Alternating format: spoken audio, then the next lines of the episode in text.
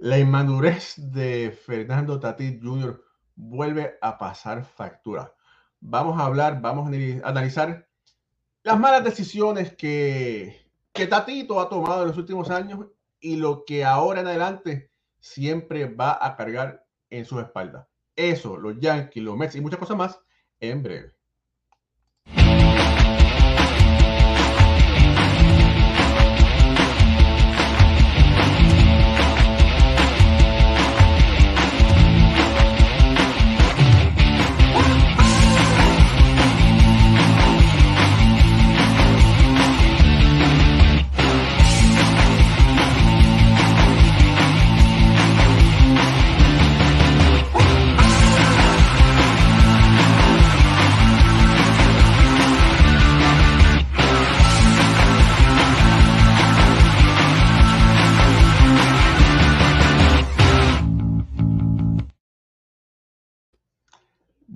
Buenas noches familia del béisbol. Bienvenidos a otro programa de béisbol entre amigos por aquí, por béisbol. Ahora, su programa favorito de béisbol. Mi nombre es Raúl y Ramos directamente desde New Jersey. Me acompañan, como de costumbre, mis amigos y compañeros del Chilingui, Ricardo Gibón directamente desde Caracas, Venezuela, Alfredo Ortiz y Pucho Barrios directamente desde Puerto Rico. No puedo decir que esto es un programa especial porque todos los programas son especiales, pero es un programa sumamente interesante donde vamos a estar hablando, hay que hablarlo porque no queda otro remedio. Vamos a estar hablando la última sorpresa amarga que hemos visto y es el positivo de Tatito, de Tati Junior, y vamos a tener, después que hablemos un poquito de las malas decisiones que él ha tomado, porque esto, familia, eh, por suerte o por desgracia, esto nos sorprende después de tantas malas decisiones que hemos visto a partir de los años. Y las vamos a tocar aquí. Viene el doctor de béisbol ahora, el doctor Iván Rodríguez, y vamos a estar explicando, bueno, perdón, perdón, él va a estar explicando qué es este esteroide si sirve para eso, si no sirve, por qué está baneado. Así que no se vaya nadie, que esto está buenísimo. Y después vamos a hablar un poquito de los Yankees, vamos a ver a Ricardo con un poco de lágrimas, vamos a hablar un poquito sobre los Mets, las malas noticias que le vinieron a los Dodgers y bueno, otro super programa. Así que, bueno, eh, para comenzar, Tati Jr., que era una de las caras del béisbol de las grandes ligas, lamentablemente, de esto nadie se, se alegra. Es, imposible que nos, nos podamos alegrar de esa, de esa tragedia. Dio positivo a un esteroide anabólico. Después de esto, han habido un sinnúmero de, de comentarios de que si eh, la tienen cogida contra los dominicanos, que es falso. Que si la tiene, si le tiene envidia a Tati, que es falso. Que si la MLB le quiere hacer daño a Tati, que es falso. Eh, y bueno, vamos a estar eh, comentando sobre eso. Para empezar, para empezar, ¿por qué yo digo que han hecho una gran cantidad él de malas decisiones? Antes de él firmar su contrato profesional, y por eso ustedes lo tienen, muchachos, eh, si, lo tienen, si, lo pueden buscar, Tatis hizo un préstamo, un préstamo donde él recibió una pequeña cantidad de dinero, en comparación pequeña, eh, que entonces va a tener que ser pagadera de acuerdo al contrato, al dinero millonario que Tatis cobre en su carrera. Eh, adelante, Ricardo Guión.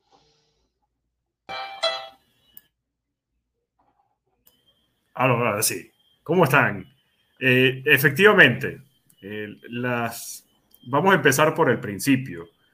Eh, la noticia de Fernando Tatís golpea fuertemente al mundo del béisbol en general, no solamente a los padres de San Diego, por lo que comenta Raúl. Fernando Tatís, la cara del béisbol, la portada de un videojuego extremadamente famoso dentro del béisbol y que Miren, durante mucho tiempo se dijo, let the kids play. Y resulta que ahora el kit no va a estar jugando por los próximos 80 juegos. Una irresponsabilidad que más adelante estaremos ahondando dentro de toda la situación.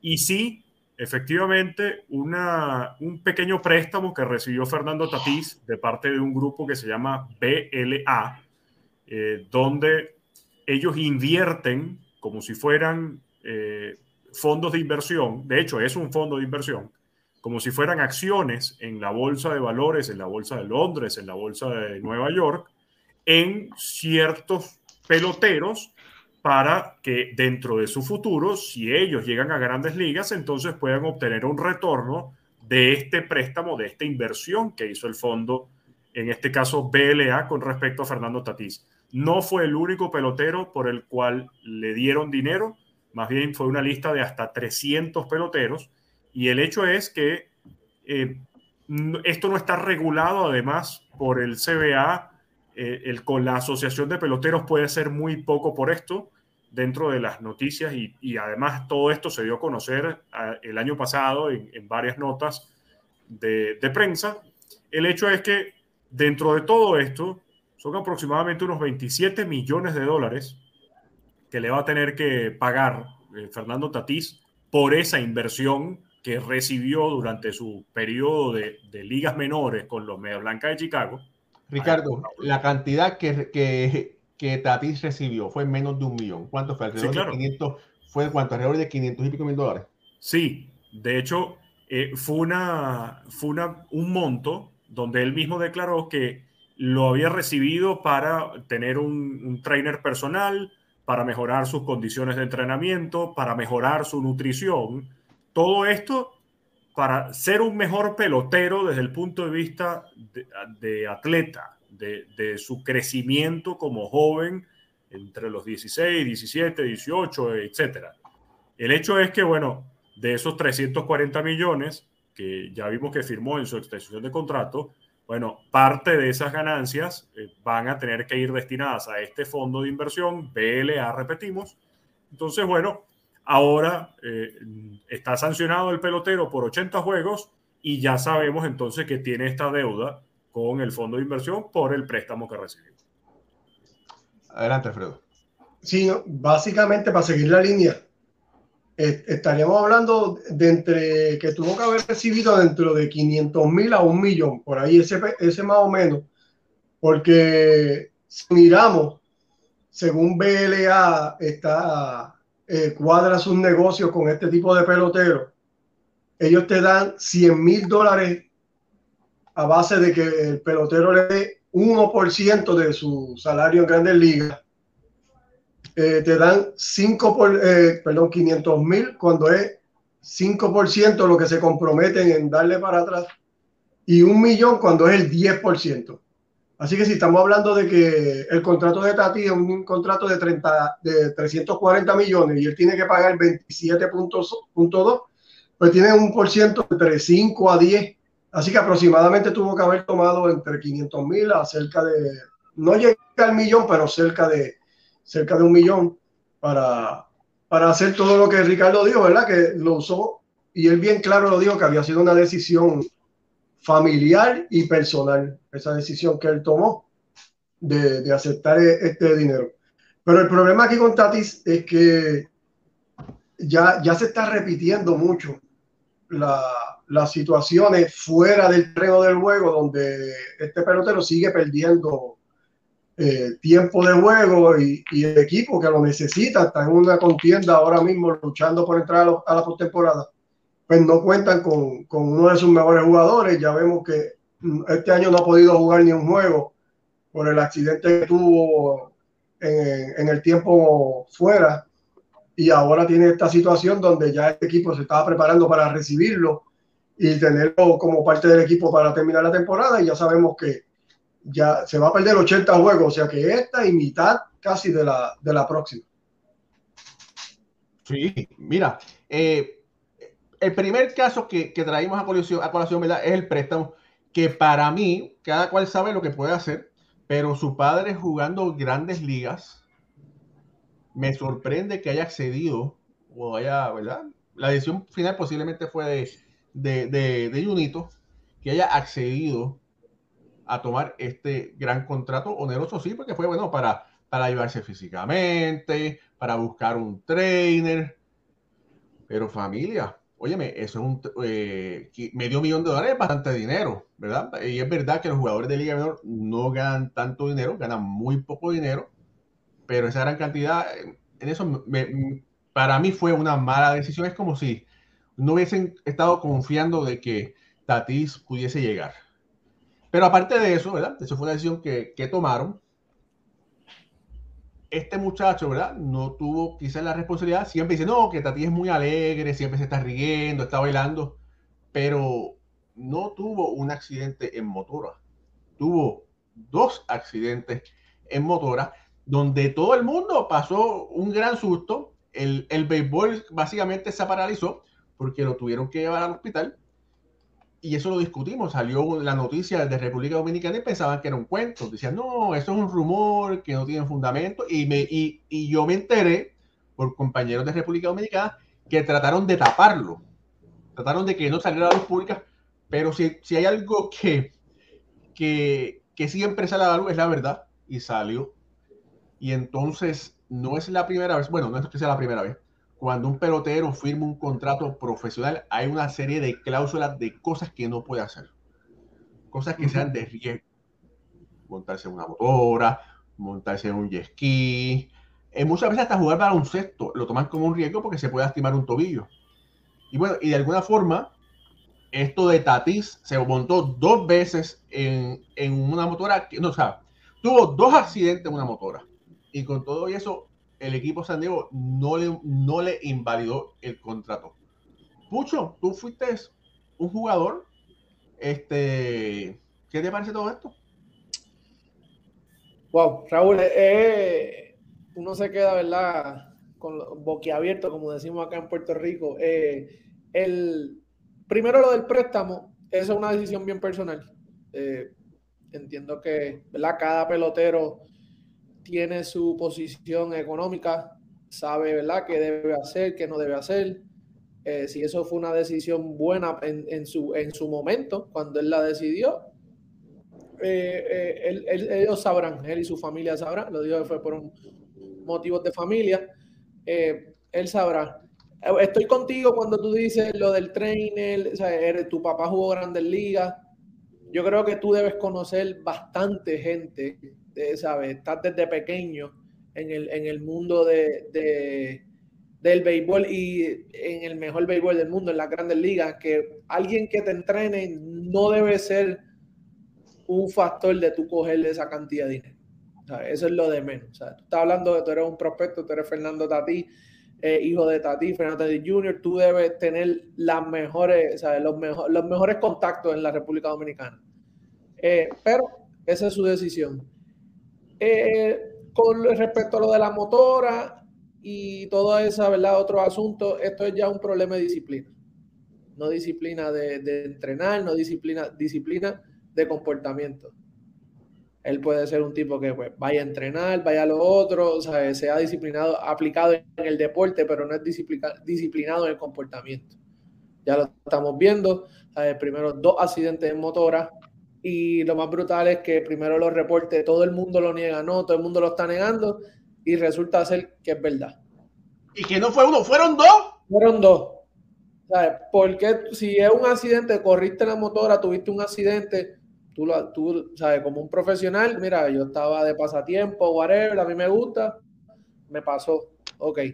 Pero no lo niegan hasta que de verdad, pues todo el mundo sigue indagando y lo descubren. Esto de los, de esteroides, a mí me parece, ¿verdad? Pudo haber sido un error, pero como tú me dices a mí que esto es una regla que tú la tienes desde Liga Menor. Esto no es, eso para ellos no es algo nuevo. Ellos, ellos tienen que estar velando lo que comen, lo que consumen, el producto de, cuestión de para eh, vitaminas y etcétera. Tienen que estar chequeándolo. Ellos les dan una lista de qué pueden usar y qué no pueden usar, qué está permitido, qué no está permitido. Y que tú vengas con una excusa que fue una, una, crema para la piel que tú, no sabías, no, no es aceptable, no es aceptable. Mira, eh, Ricardo, y hoy el padre de, de Tatito, como le decimos de cariño, se expresó, pero no se expresó de la mejor forma. Recordemos que Tatis Senior tuvo un problema con esteroides, ¿verdad? Y las declaraciones que hizo sobre su hijo en forma de apoyo no fueron las mejores. Adelante, Ricardo. Sí, quiero continuar un, segundo con, primero con las palabras de Pucho que están muy acertadas. Primero, eh, los peloteros no solamente reciben la lista, sino que la política de violencia doméstica, así como la política de, sustancias prohibidas, está publicada en todos los clubhouse y en todos los dogouts de grandes ligas y de ligas menores. No hay ningún tipo de excusa como para que digas, yo no supe cómo esa sustancia entró a mi cuerpo, como lo dijo Fernando Tatís Jr., que es una irresponsabilidad ya de por sí dar unas declaraciones así. Y por otro lado, eh, lo que confunde y que ya estamos viendo como una especie de patrón, porque se repite, en este caso, con, eh, con el préstamo, se repite con el accidente de, de moto y ahora se repite por tercera vez con este escenario donde da positivo Fernando Tatis Jr., es ese cambio de discurso entre lo que dice el pelotero, lo que dice el familiar, lo que dicen los representantes. Porque fíjense que con respecto al préstamo dijeron, esto es para usar un trainer, esto es para mejorar mi condición de, de alimentación y de entrenamiento. A mí me llama la atención que alguien, hijo de un grande liga, tal cual como lo decía Pucho, necesite una mejor un mejor entrenador y necesite una mejor alimentación. Me llama la atención que eh, un pelotero que sabe este tipo de, de comportamientos que no puedes hacer, como por ejemplo montarte en una moto, en un jet ski o hacer una actividad de riesgo, mira, si tú ves un poco de historia, eh, no hay que ir muy atrás para recordar que Alex Rodríguez llega a los Yankees de Nueva York prácticamente por la lesión que tuvo Aaron Boone y cómo los Yankees se desprendieron del contrato de Aaron Boone. Entonces, ¿por qué se desprenden del contrato? Porque estaba jugando baloncesto y se rompió un ligamento de la rodilla. Después, ahora me sorprende que entonces el papá de Fernando Tatis Jr. diga, no, ahora ni siquiera es lo que llaman, eh, lo que llamaron en inglés los ringworms, lo que le sale en el cuerpo a Fernando Tatís, y era lo que el pelotero había dicho inicialmente, que era la razón por la cual estaba usando la crema, sino que ahora el papá dice que es por un corte de pelo y no es una crema, sino es un spray. Entonces, o es una cosa o es la otra. Lo que sí queda claro es que es una gravísima irresponsabilidad, no solamente ahora de Fernando Tatís, sino del papá, porque yo entiendo que todos los papás y todos los representantes, todos los papás, las mamás, todo el mundo vaya a proteger y vaya a defender, vaya a apoyar a un familiar en una situación cual sea. Pero en este caso hay un dicho muy famoso que dice no aclares que oscureces.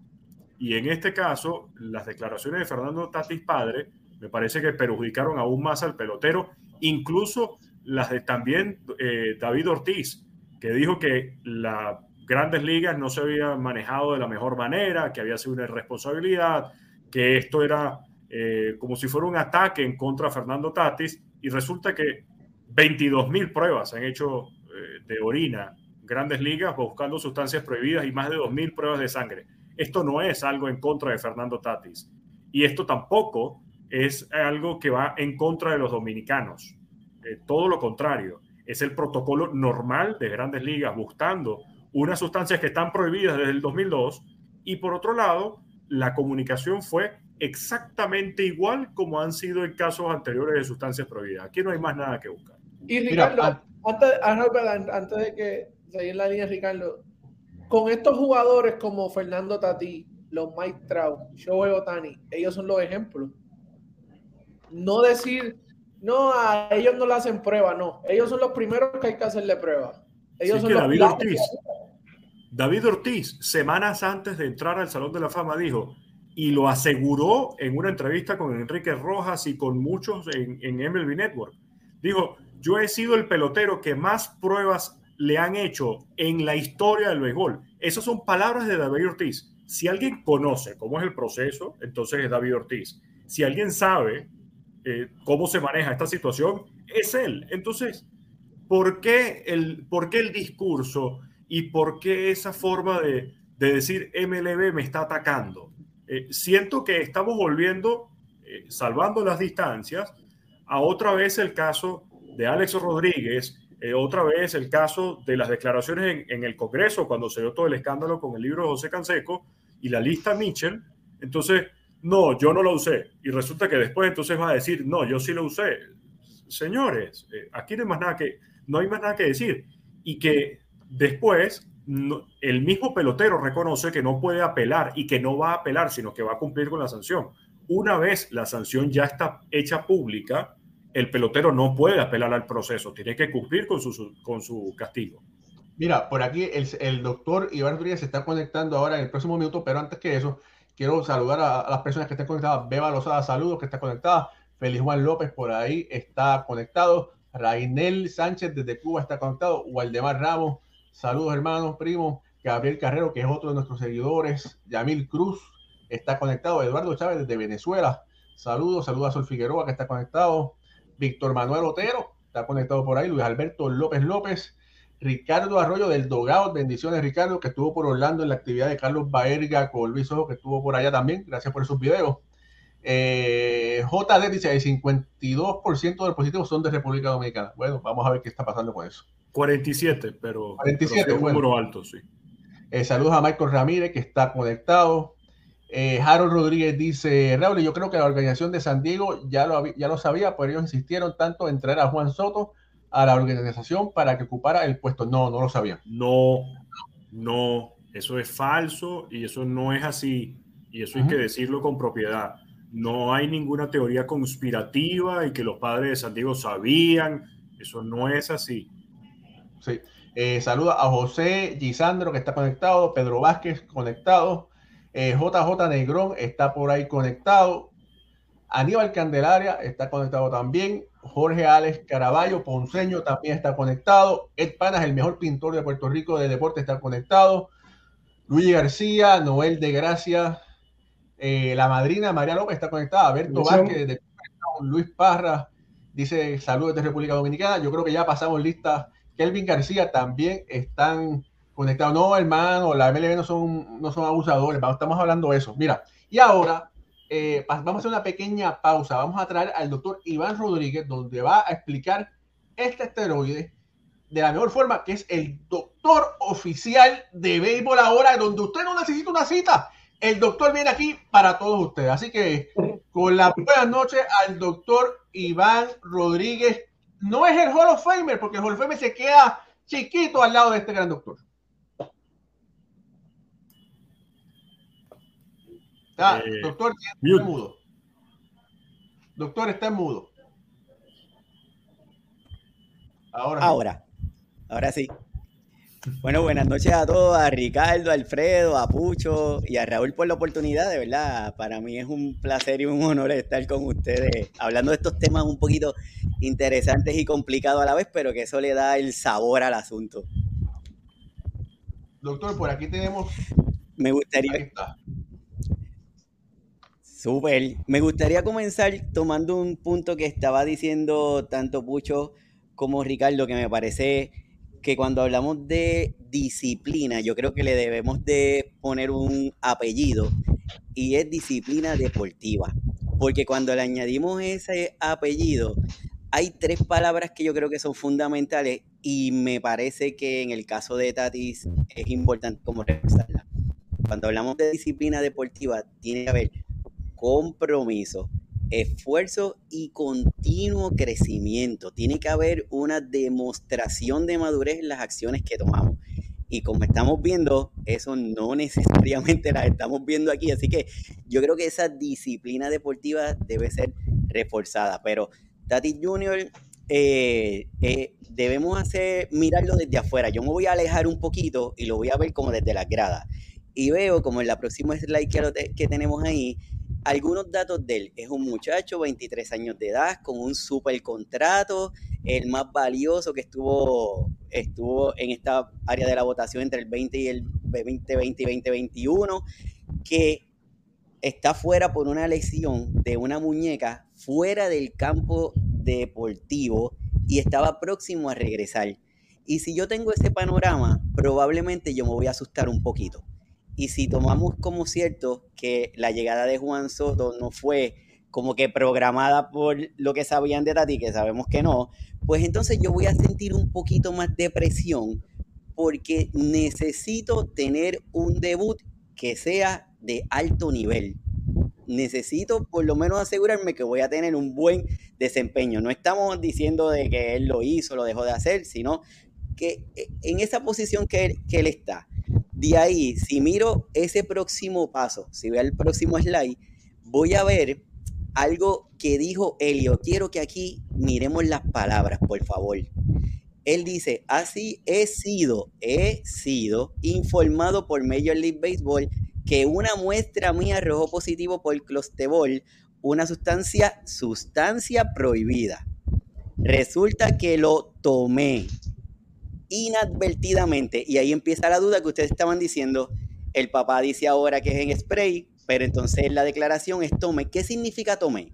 Si yo le pregunto a ustedes, ¿ustedes se tomaron? No, no van a pensar en su mente que se aplicaron, porque el tomar significa una acción de tragar. Entonces, ahí empieza esta, esta dificultad para uno poder determinar el tiempo que vamos a decir más adelante. Y para el tratamiento de una tiña, la próxima, Raúl, ¿qué significa la tiña? Lo que tanto están diciendo. La tiña es un hongo que nos sale a muchos de nosotros, incluso los varones cuando nos afeitamos, a veces nos pueden salir unas áreas rojas en el área de la cara cuando nos afeitamos, pues un tipo de honguito. Yo no utilizo ningún esteroide para manejo eso, incluso muchos de los especialistas consultados, consultados hasta por ESPN lo han dicho que no lo utilizan. Entonces, tenemos que es una afección de piel que no es dañina, no nos va a matar y que tenemos muchas alternativas para poderla utilizar y poderla detener. Pero entonces él decidió hacer qué? Tomarse o aplicarse. Y de ahí es que viene el, el clostebol. ¿Es una sustancia prohibida? La próxima. Pues si hablamos de si es prohibido o no, una cosa es una sustancia prohibida para qué área pues en el área del deporte está prohibida porque puede inducir a una dependencia psicológica o física. Por eso es que le ponen categoría 3. La próxima.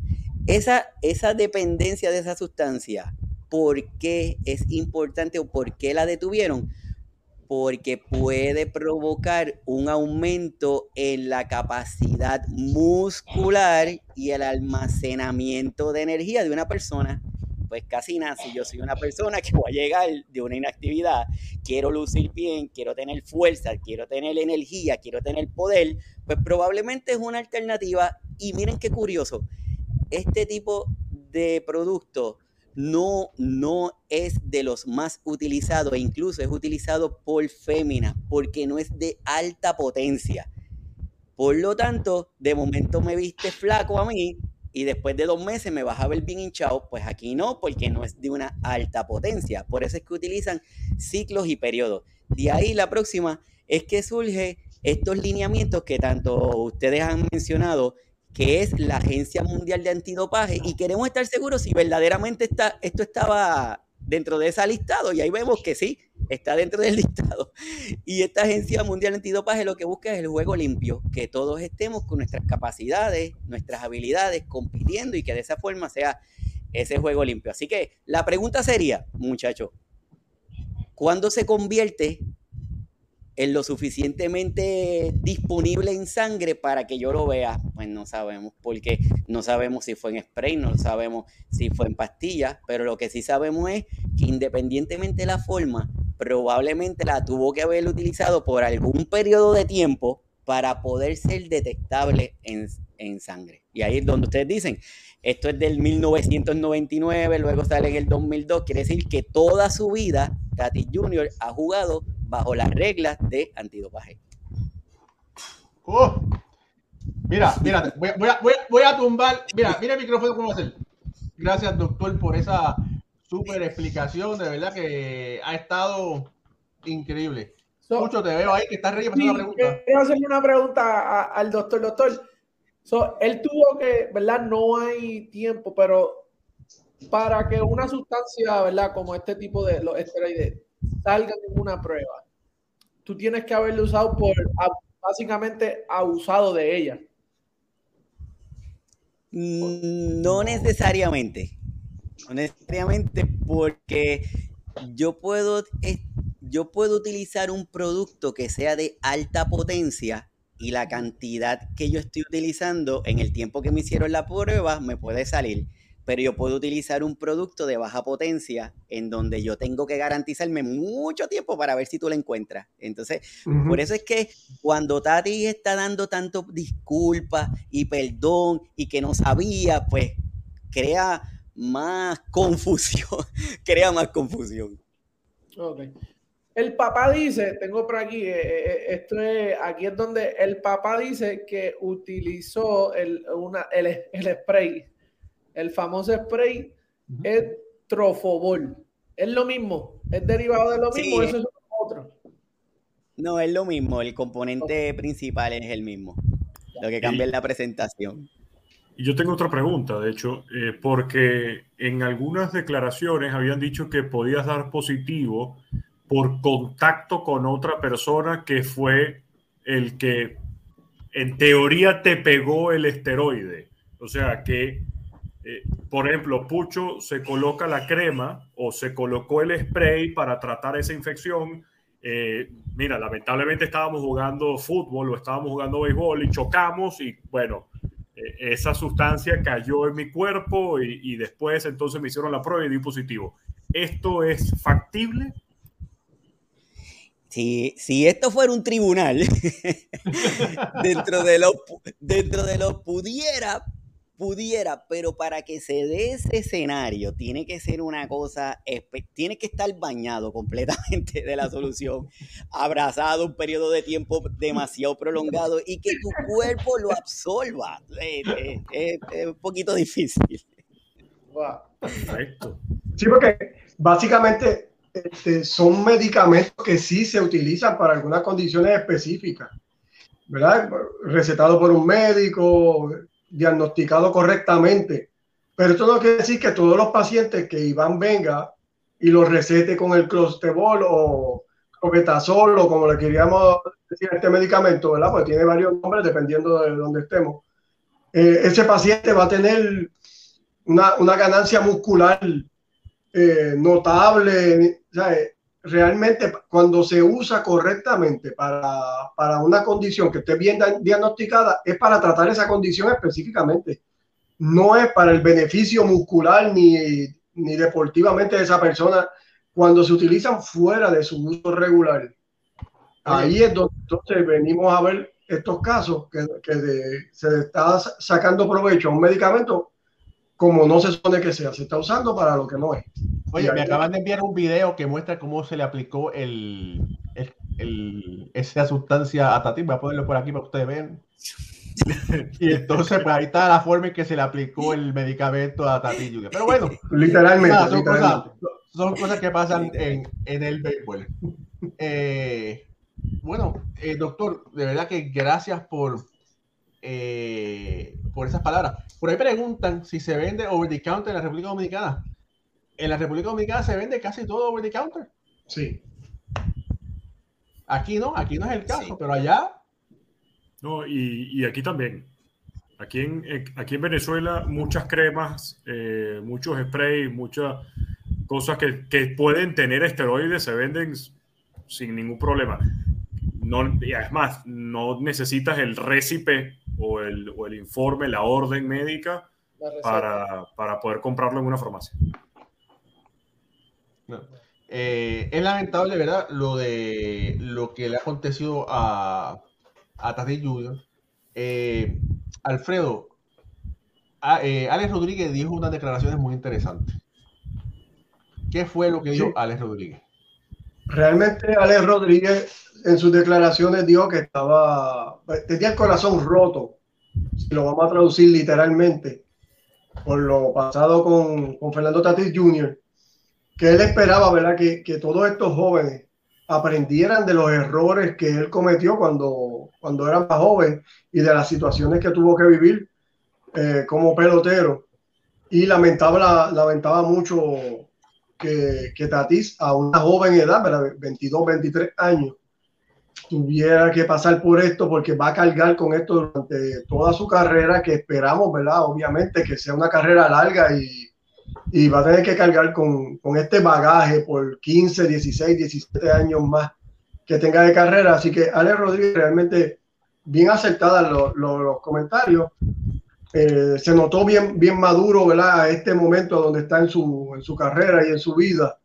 Y entiendo yo que como él, hay muchos otros que, que nos sentimos, ¿verdad? De, de, esa manera cuando vemos a un joven lleno de talento tomando unas decisiones que no son las mejores y que pueden afectar una carrera que fácilmente puede ser llena de logro y brillar sin la necesidad de ninguno de estos productos que no le hacen ningún bien, sino que ahora mismo lo tienen pasando por una situación bien incómoda y que no le ayuda ni a él ni a su equipo, que, que está contando con él y que, que, bien en muchas declaraciones de ellos, pues había como emociones mezcladas y, básicamente el equipo dijo, mira, si llegamos hasta aquí sin él, no nos hace falta realmente. Y eso es lo que yo entiendo que, que debe ser la mentalidad de este equipo de San Diego.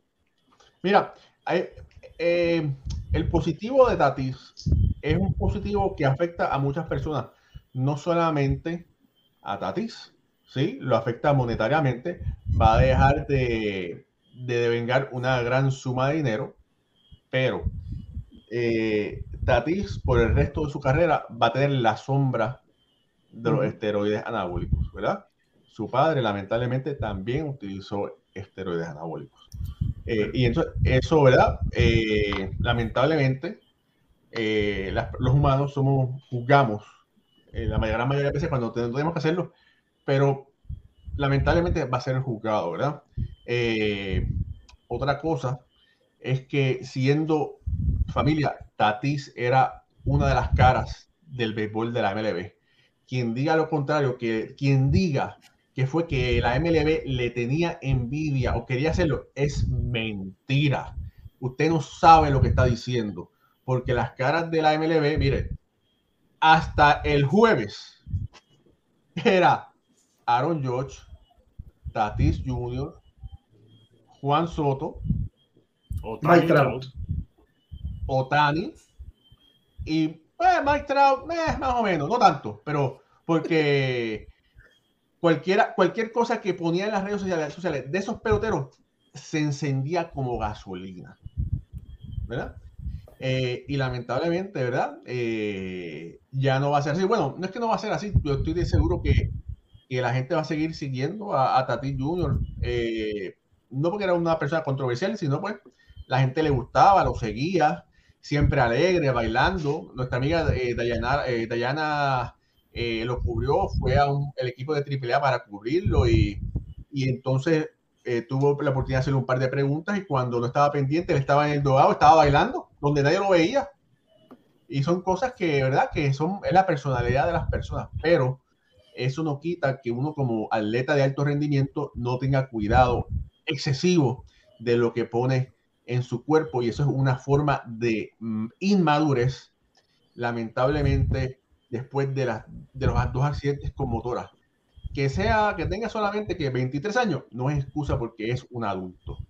Y es un adulto que posiblemente produce más dinero que el, que, la, que el, que el país de Haití. Iba a producir más dinero, ¿verdad?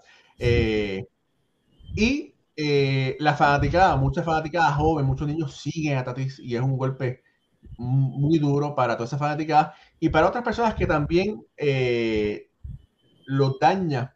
Todos esos coleccionistas de tarjetas de pelotero que compraron las tarjetas de novato de, de Tatis, tarjetas que costaban cientos de dólares, miles de dólares, porque pensaban que Tatis podía llegar al Salón de la Fama. Familia, ya eso en este momento no puede suceder, pero va a ser muy difícil. Así que el valor de esas tarjetas va a ir así.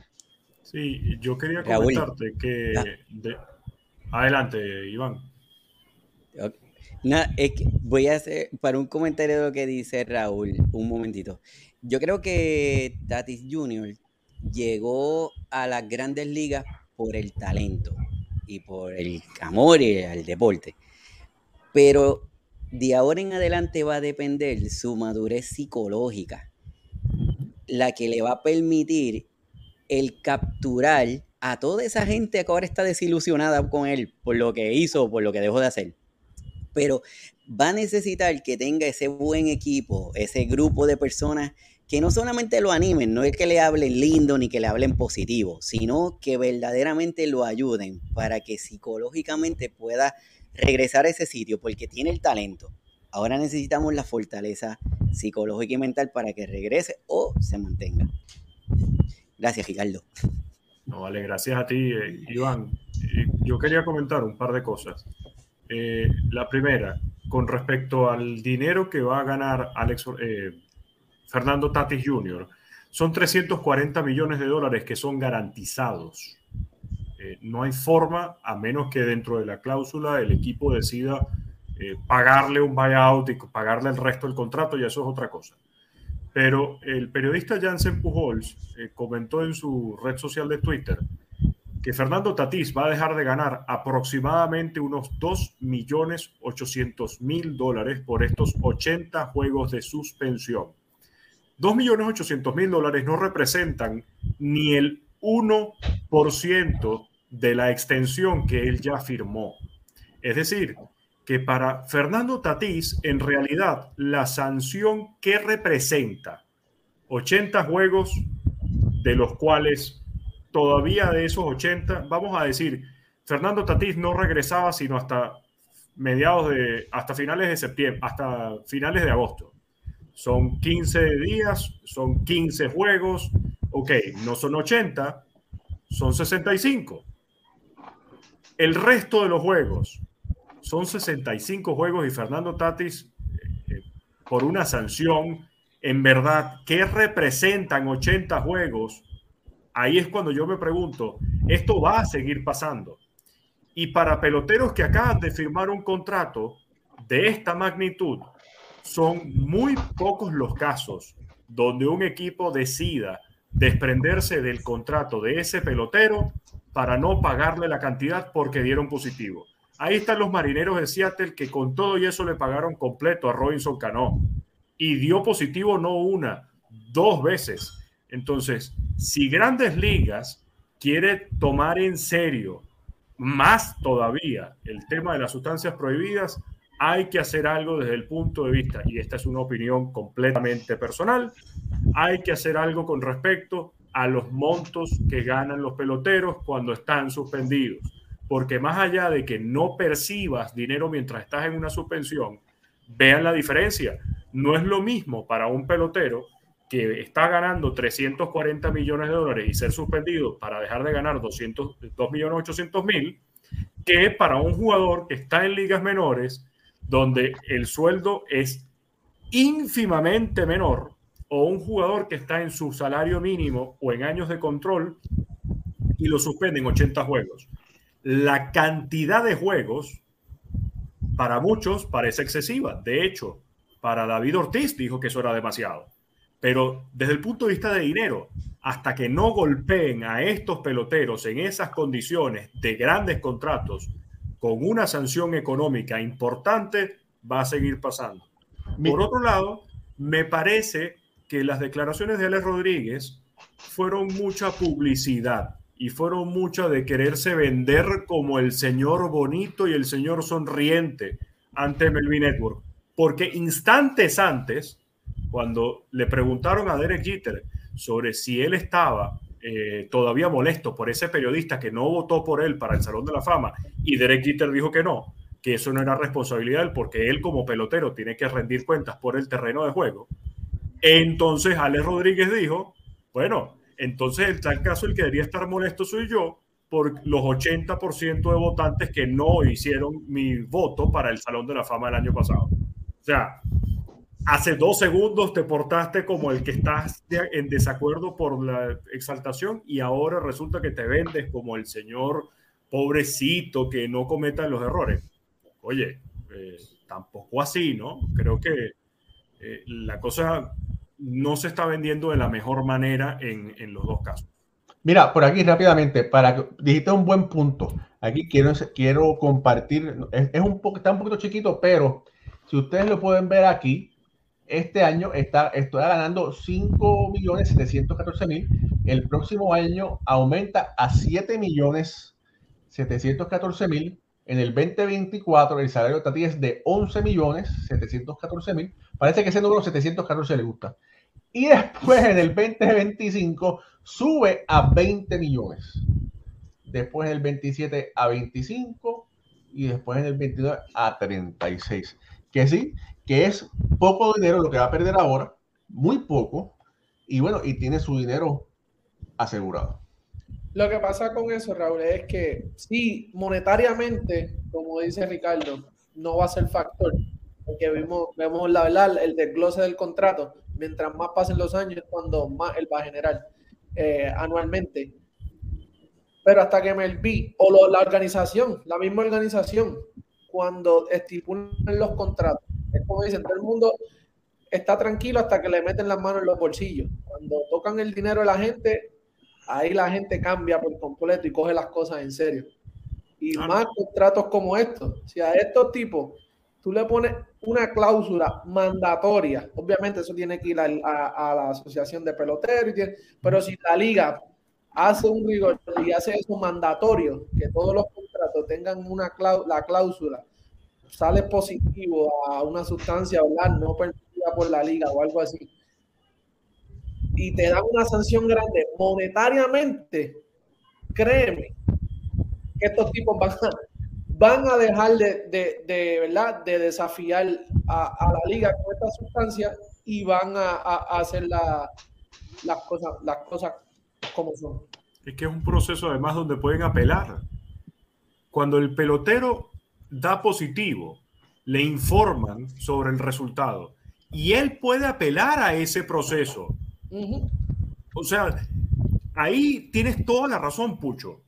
Porque es que no es que Grandes Ligas te dice, Pucho, has dado positivo, estás castigado, 80 juegos. No, señores. Aquí es una relación de las dos partes y que en este caso ya se dio cuenta al eh, Fernando Tatis vio que no iba a poder apelar porque dio positivo, lo dijo dentro de su declaración y ahí se publica la suspensión.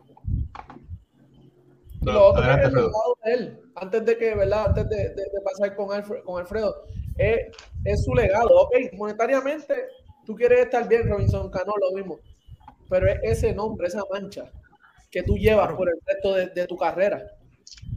eso es algo, es, un orgullo, es, algo, ¿verdad? Un, orgullo como pelotero, como atleta. Tú siempre vas a estar, ya él siempre va a estar marcado con eso. No importa, ¿verdad? Y lo sabemos todos aquí que seguimos el béisbol y cubrimos el béisbol mira, el ejemplo de Barry Bonds. Eso lo persigue para todos lados, no importa que, haya sido, ¿sabes? Lo que fue. Hablas de Barry Bonds, tienes que hablar del caso de, los esteroides. es, una pena, de verdad, es una pena. Alfredo. Sí, mira, hay, hay dos puntos de vista que quería comentar. Número uno, realmente hay que ver que esto es algo, es un negocio eh, redondo para, para, estos jugadores que se, que se atreven a hacer esto, en el, eh, tomando en cuenta que ya estamos viendo las penalidades, cuánto los afectan. Y realmente, el, si tú miras el riesgo contra lo que pueden ganar ellos en esos contratos, pues realmente, pues sí, le, le, les motiva a ellos a tomar, a tomarse chance de, violar e, e, esta política y ver que si no los cogen, van a recibir un gran contrato, como Ricardo está explicando, son contratos que son garantizados.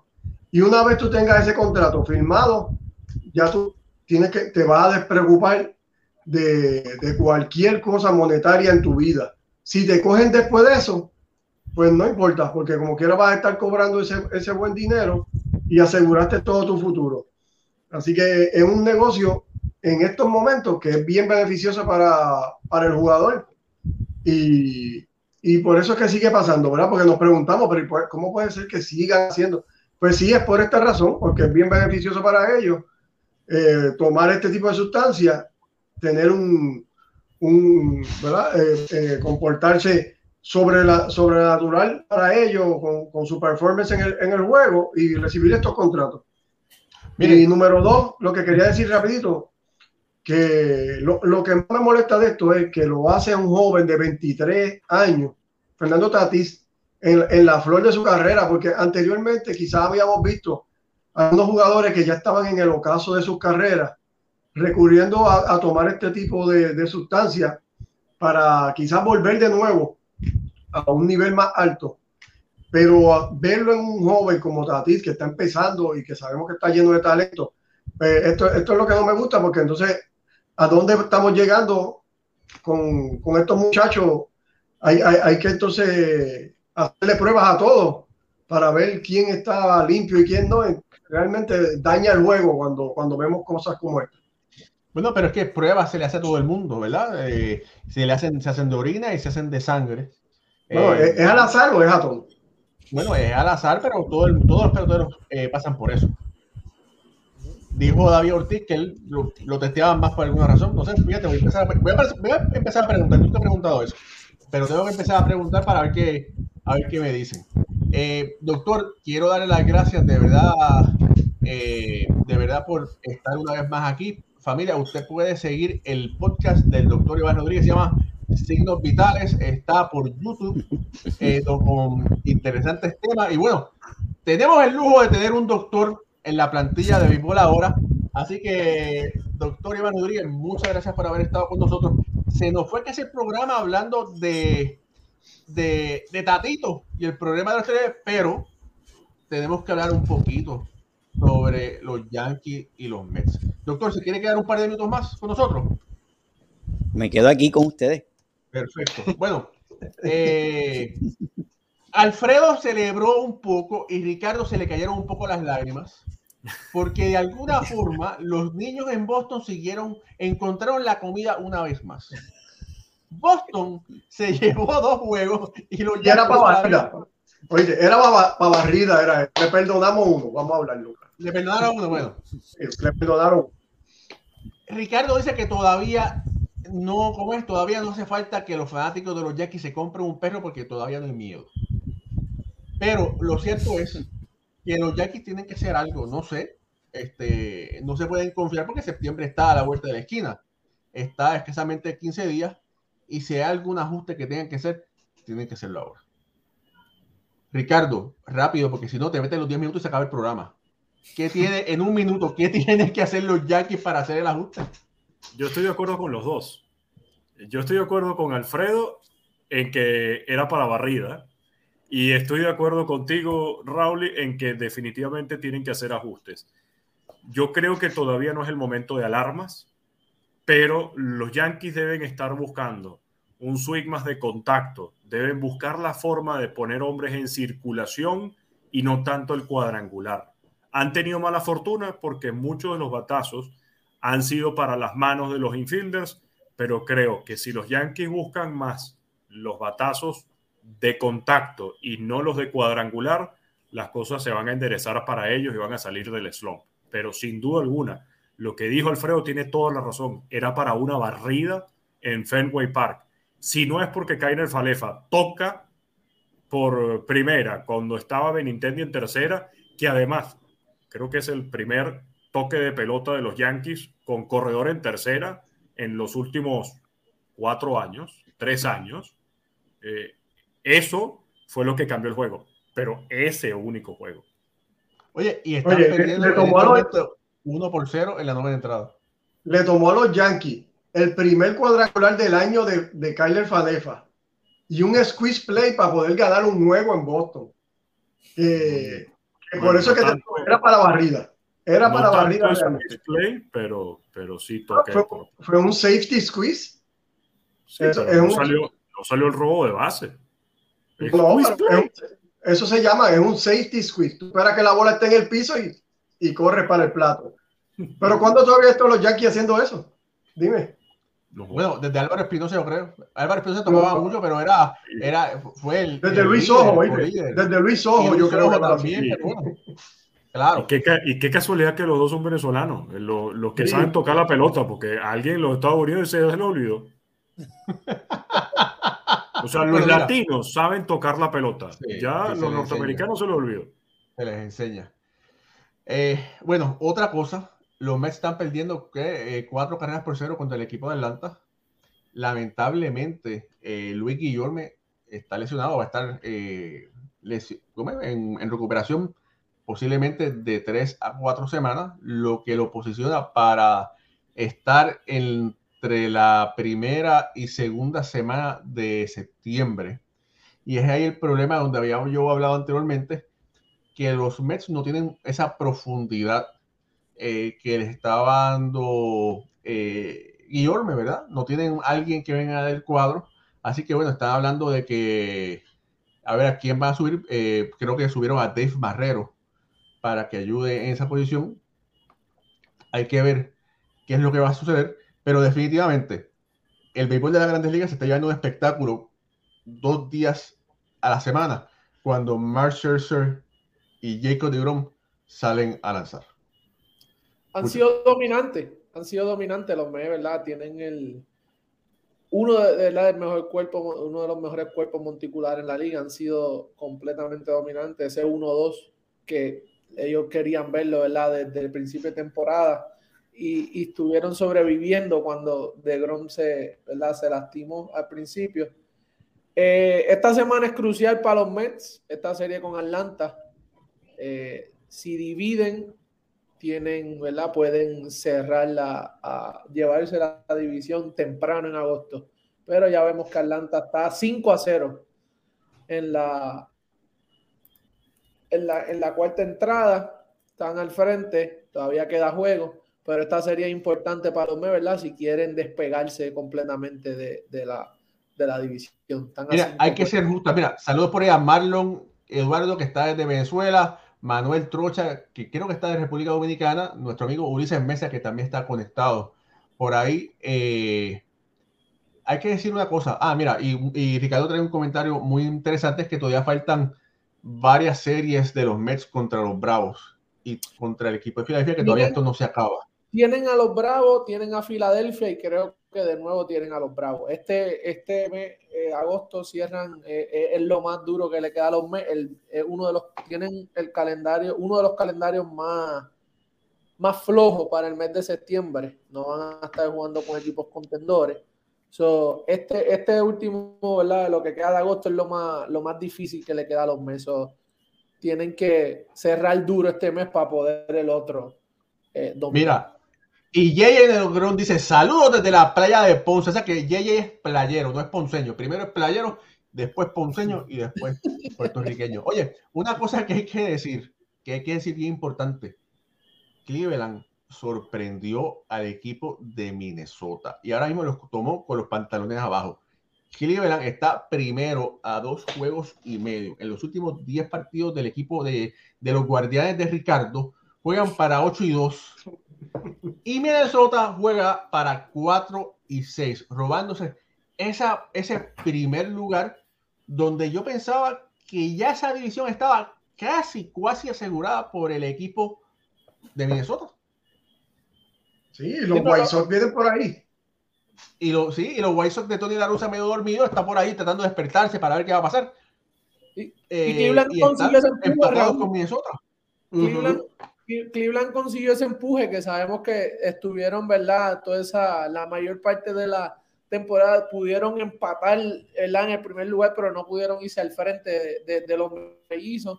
Ahora en, la segunda mitad logran hacerlo, ¿verdad? Ahora esperemos que mantengan el, ese, ese liderazgo. Mira, por ahí preguntan, por ahí preguntan, dice, pero vea acá, pero Ricardo no es de los Yankees, ¿por qué dice que Ricardo de los, con los guardianes de Ricardo? No, lo que pasa es que, es que Ricardo siempre está analizando el nombre preciso y indeciso del equipo de Cleveland. Entonces, por eso es que yo digo los guardianes de, de Ricardo. Bueno. Eh, y, te voy a decir algo, tengo todos estos días acordándome eh, de Carlos Baerga porque justamente recuerden en uno de los episodios anteriores decía que este año los guardianes están jugando sin ningún tipo de presión porque no tienen a la gerencia encima exigiendo resultados. Y aquí tienen a un equipo que está jugando relax. Vamos a jugar pelota, vamos a divertirnos. Y es el caso de los Guardianes de Cleveland y de los Orioles de Baltimore. Son dos grandes organizaciones y que están dando muy buenos resultados este año. Los Orioles, cuidado con el comodín y más bien los Guardianes de Cleveland tomándole, como bien indica Raúl, el primer lugar a los mellizos. Oye, rápido, antes de irnos, que es importante decirlo, eh, Walker Buehler, lesionado por el resto del año. Eh, ¿Cómo afecta eso a los Dodgers que tienen una ventaja de 16 juegos y medio en este momento? Tienen 79-34 contra un equipo de San Diego que tiene 65 y 53 a 16 y juego y medio del, primer lugar. Eh, Ricardo, rápido, un minuto. Bueno, les regresa Dustin May, que va a lanzar este día sábado. No quiero ponerlos en comparación o poner a Dustin May al mismo nivel, pero estás recuperando un brazo importante que ayuda a una rotación y también ayuda al bullpen. ¿Es un riesgo salir de Walker Bueller? Sí. ¿Y perderlo por el resto del año por una cirugía en su codo? Sí.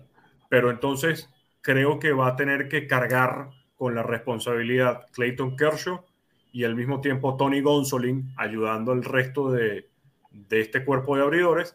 Y vamos a ver, Dios mediante, cómo viene Dustin May. Oye, otra Yo pienso que ah. en temporada regular no los va a afectar en nada. Los Dodgers van a seguir galopando hasta el final. Vienen los playoffs, es otro monstruo diferente.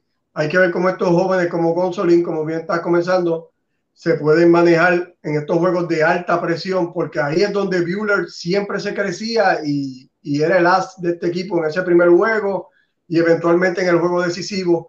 Así que ahí es donde vamos a ver. Ahora mismo no se va a notar la, la diferencia de que él está o no está. Pero una vez venga la temporada, ahí vamos a ver.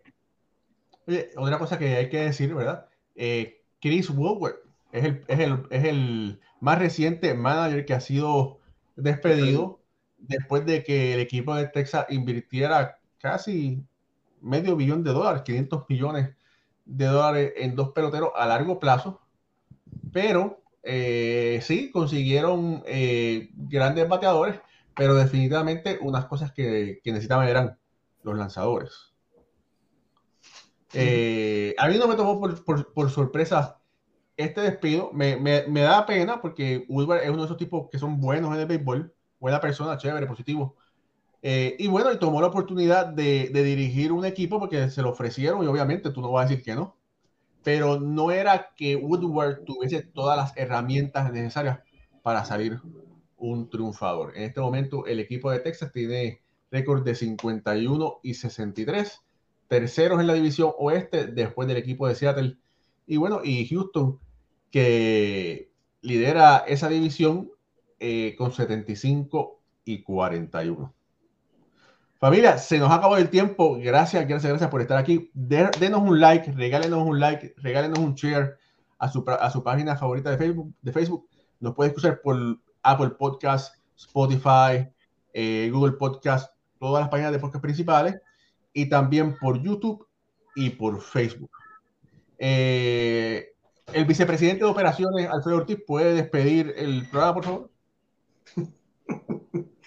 Bueno, mi gente, muchas gracias a todos los que estuvieron con nosotros. Si les gustó el programa, denle like, por favor, compártalo con sus amigos para nosotros seguir creciendo.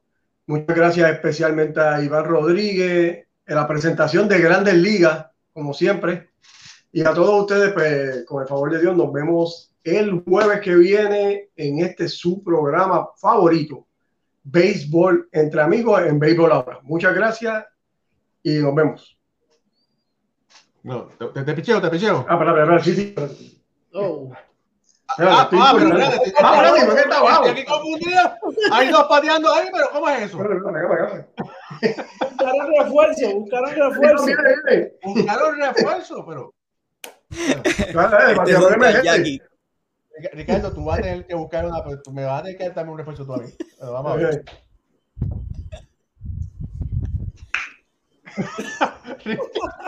Ahora sí, no, tuve que tirar yo.